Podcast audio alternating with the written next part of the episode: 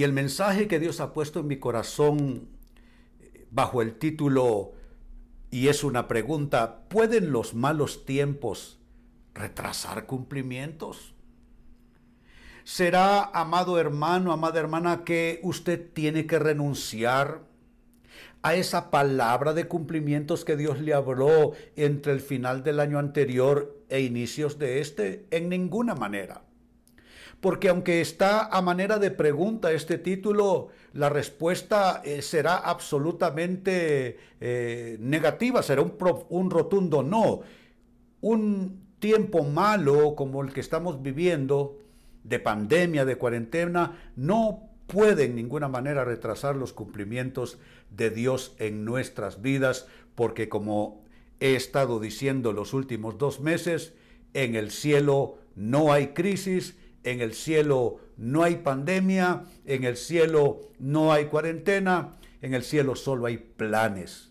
Como dice el profeta Jeremías, planes de bien para darnos un fin y una esperanza. Así es que este es nuestro tema de mensaje. ¿Pueden los malos tiempos retrasar cumplimientos?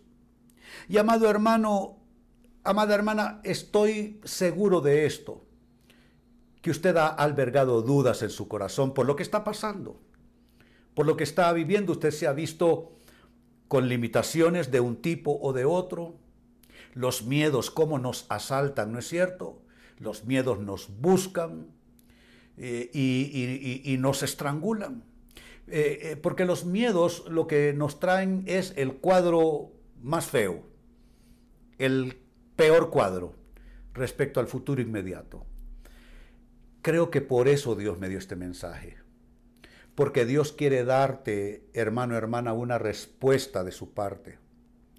Porque Dios quiere decirte que los cumplimientos llegarán a total manifestación en tu vida y que en ninguna manera los tiempos que estamos viviendo pueden siquiera retrasar, ni siquiera digo abolir los cumplimientos, no pueden siquiera retrasarlos. Pues bien, les invito a tomar un texto que vamos a estar eh, utilizando y comentando como texto único en este mensaje, es el segundo libro de Reyes, capítulo 4, a partir del versículo 1, con una bella historia que debe traer esperanza a nuestras vidas, que debe traer fuerza a nuestra voluntad para continuar adelante en pos de esos cumplimientos que todavía debemos estar aguardando en Dios. Muy bien, leo esa porción para ustedes. Dije segundo de Reyes capítulo 4, verso 1 en adelante. Una mujer de las mujeres de los hijos de los profetas clamó a Eliseo diciendo, Tu siervo, mi marido, ha muerto. Y tú sabes que tu siervo era temeroso de Jehová.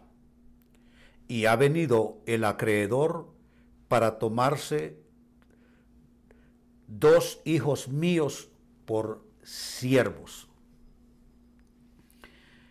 La situación es grave. Eh, aquella mujer se vio de pronto sin su marido, su marido obviamente un hombre de Dios, hijos de, ese grupo de, de hijos, de vástagos, de los profetas. Qué lindo es verlas generaciones que van surgiendo a partir de los hijos de Dios, ¿no es cierto?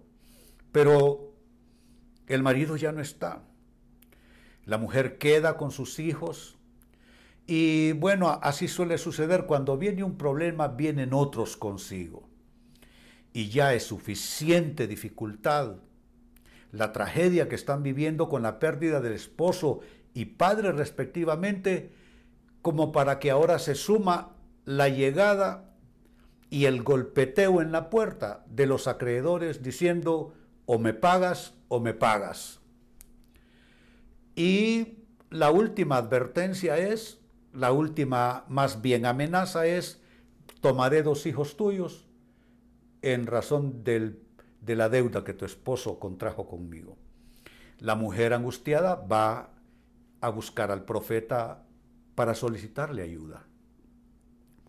Mi comentario en notas para ustedes es el siguiente, haciendo una pausa en la lectura. Aún los creyentes, amados hermanos, aún los hijos, las hijas de Dios, pasamos malas rachas. Quien les predica la palabra en esta hora ha pasado malas rachas. Yo recuerdo hace un poquitito más de 21 años pasé una de las rachas más malas de mi vida, con pérdidas en todos los niveles, no solo pérdidas dentro del orden de lo material, pero pérdidas también dentro de lo, espiritual, dentro de lo relacional. Eh, perdí amigos, perdí escenario de ministerio, eh, tuve pérdidas materiales también. Pero eso es algo que debemos todos entender, que aunque amamos al Señor y caminamos con el Señor, eh, la vida no tiene favoritos. Y a todos nos vienen buenos y malos tiempos. Y tenemos que aprender a interactuar con ellos. Tenemos que aprender a, discernir cómo, cómo gestionar nuestra fe, sobre todo en épocas difíciles. Así es que volviendo a mi nota, aún los creyentes pasamos malas rachas, pero nuestras malas rachas, atención a esto, que esto es voz profética, nuestras malas rachas se tornan en oportunidades para cumplimientos. Dios va a utilizar la mala situación de esta mujer para bendecirla. ¿Qué quiere hacer Dios? Dios quiere pagar sus cuentas. Me refiero a las cuentas de esa mujer. Dios quiere resolver el problema de los acreedores de esa mujer como Dios quiere resolver tu problema. Pero ¿cómo Dios te bendice si no experimentas de fondo eh, un forcejeo con necesidades, con situaciones que surgen? Entonces, todo eso que nosotros llamamos malos tiempos, todo esto que llamamos malas etapas, malas temporadas, malas rachas, en realidad encuentro que en la Biblia son oportunidades que Dios busca para cumplimientos de qué? Cumplimiento de sus promesas, amados hermanos. ¿Cómo Dios nos bendice si no hay una necesidad de fondo?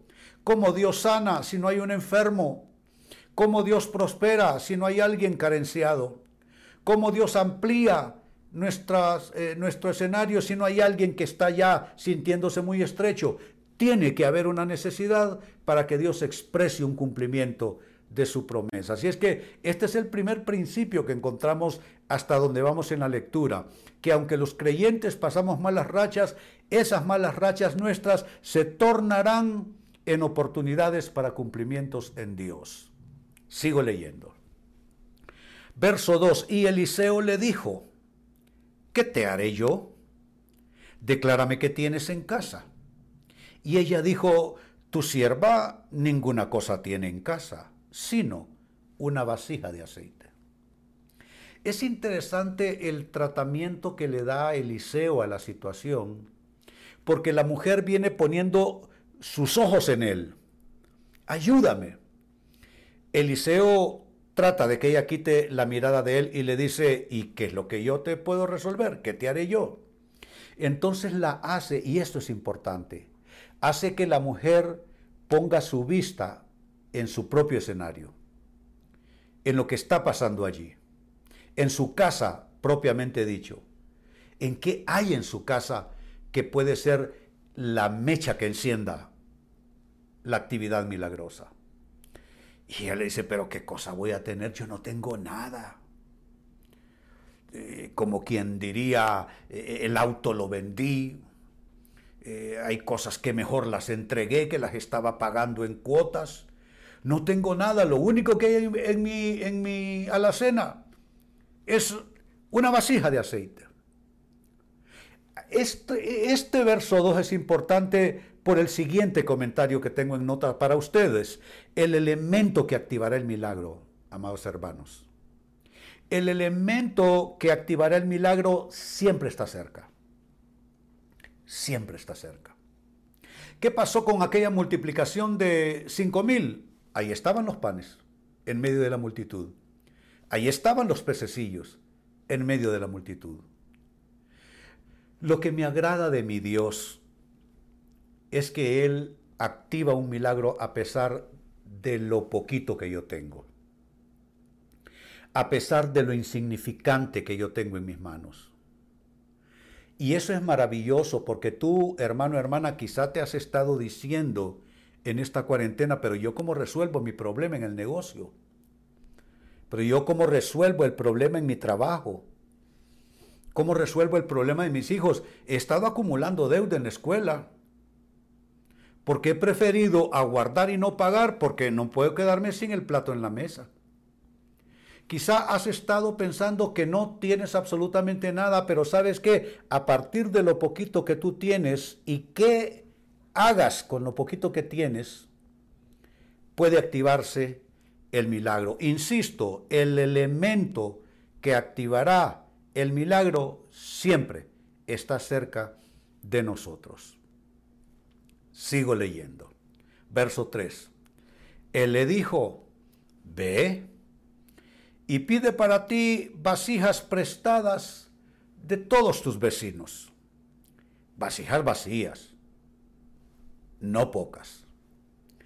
¿A qué la está enviando? ¿A que sus vecinos le resuelvan? No.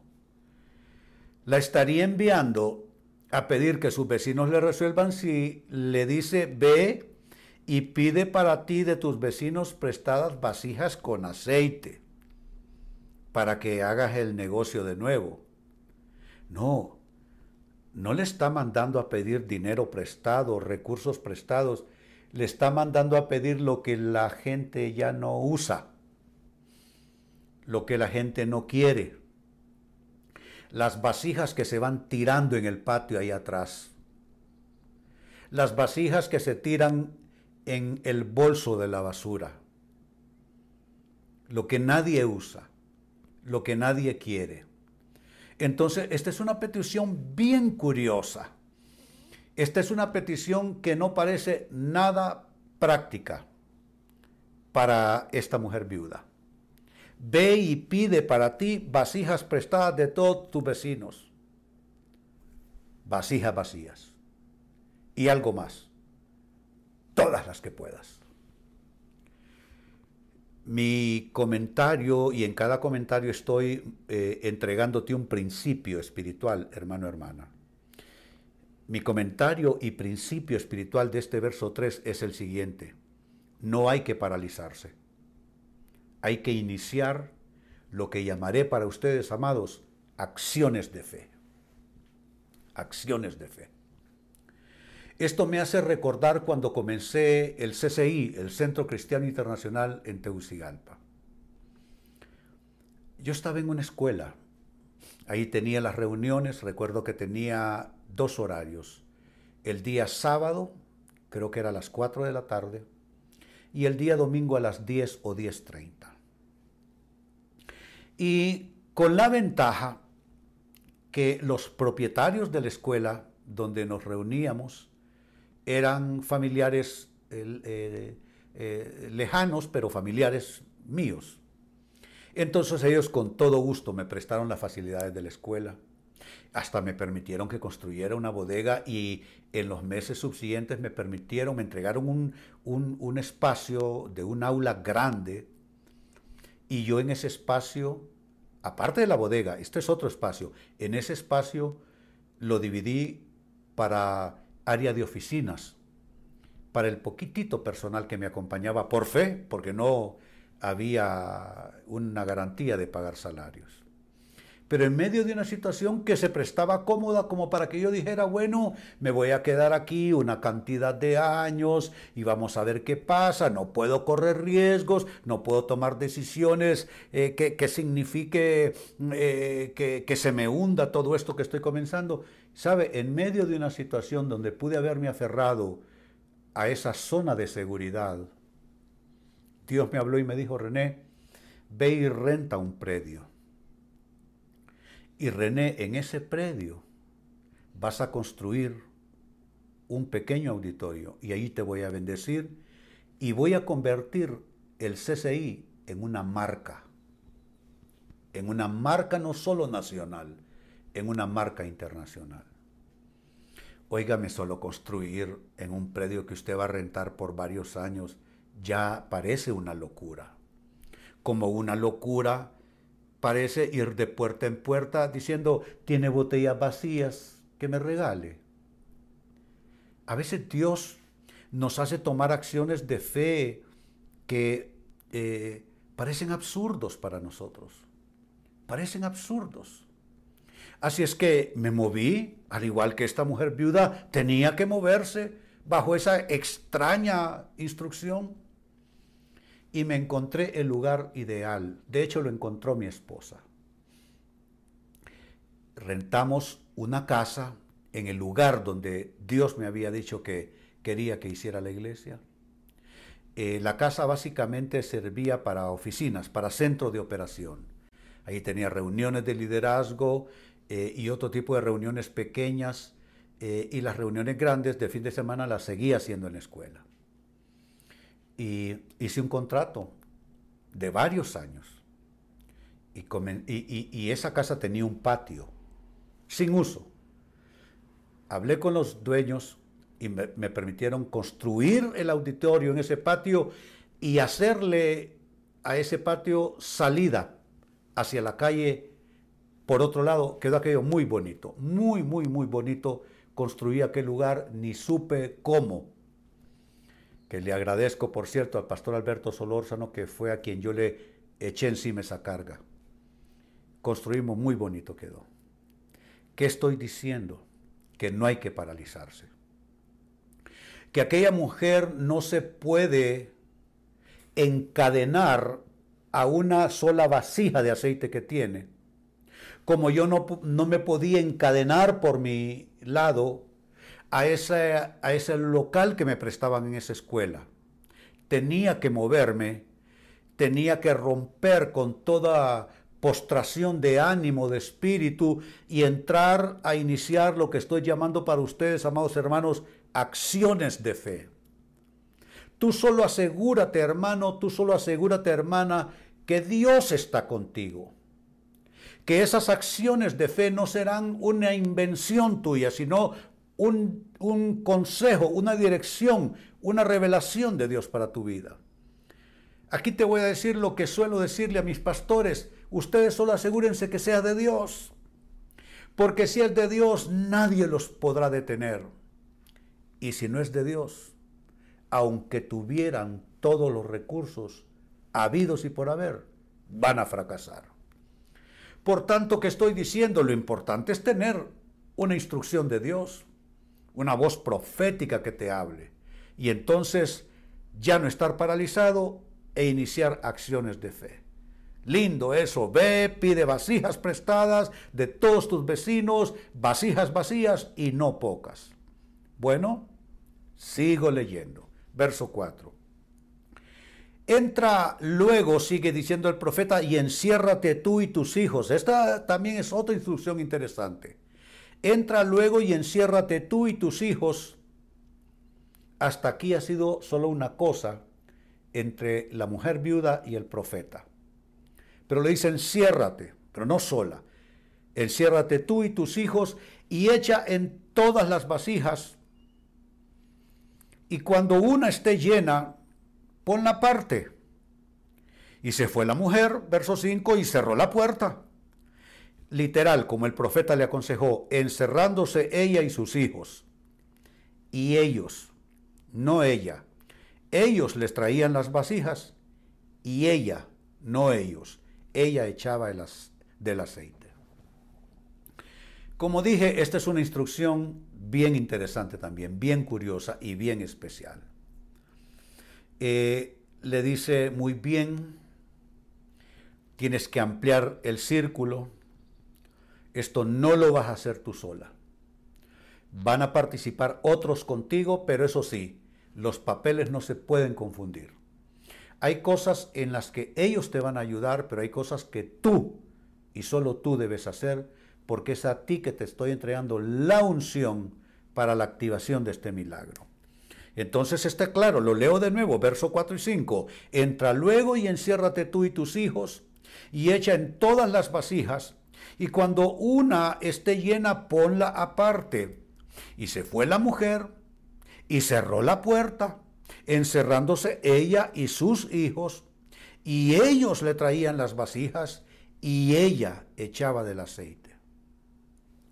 ¿Cuál es el principio aquí? ¿Cómo podemos resumir este principio? Es el siguiente. El trabajo comprometido y en unidad tensa la cadena del milagro. Mira qué interesante. Lo repito, el trabajo comprometido y en unidad tensa la cadena del milagro.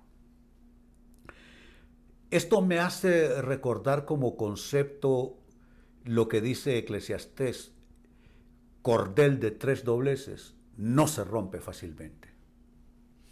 Es allí donde Dios te indica cómo incluir a aquellas personas significativas en tu vida y eso solo puedes saberlo tú quiénes son. Yo cuando inicié este gran proyecto CCI, que hoy son más de 600 iglesias en el mundo, tenía un grupito pequeño de allegados, bien pequeñito. Y hay cosas que solo yo las iba a hacer y de hecho las hice solo yo por todo un año. Ejemplo, predicar la palabra, solamente yo prediqué la palabra. Y ni siquiera fue mi decisión. Dios usó la boca de este pequeño grupito y me dijeron, mira pastor, nosotros predicamos también. Pero pensamos que solo, solo a ti Dios te mostrará hacia dónde nos lleva. Por tanto, preferimos confiar en la palabra que Dios te dé. Y por todo un año solamente yo prediqué, tanto en ese horario de sábado como el horario del domingo en la mañana. Es cuando entonces entras en la dimensión, recuerda, lo anterior es acciones de fe, pero no a solas sino acciones de fe en trabajo comprometido, ¿será que necesitas meter más a tu familia en el asunto? ¿Será que tú te has cargado con la situación? No quieres preocupar a tu esposa, no quieres preocupar a tu esposo, no quieres preocupar a tus hijos, pero ¿qué tal si, si ellos son parte del cuadro, si ellos son parte del mover? ¿Qué tal si ellos tienen acciones o tienen aportes que nadie más va a poder ofrecer.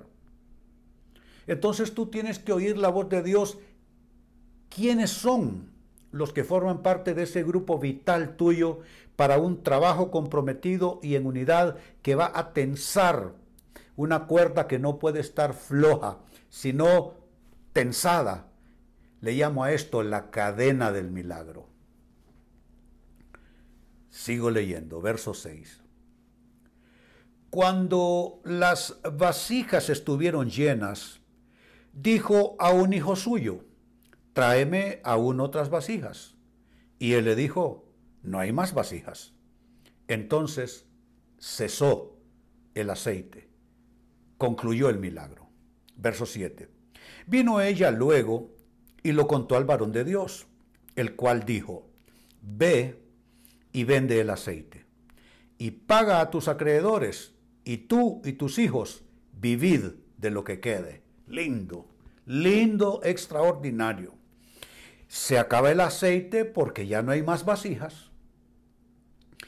Ella, y mire qué interesante, hay quienes piden un milagro para hacer lo que les da la gana con el producto del milagro.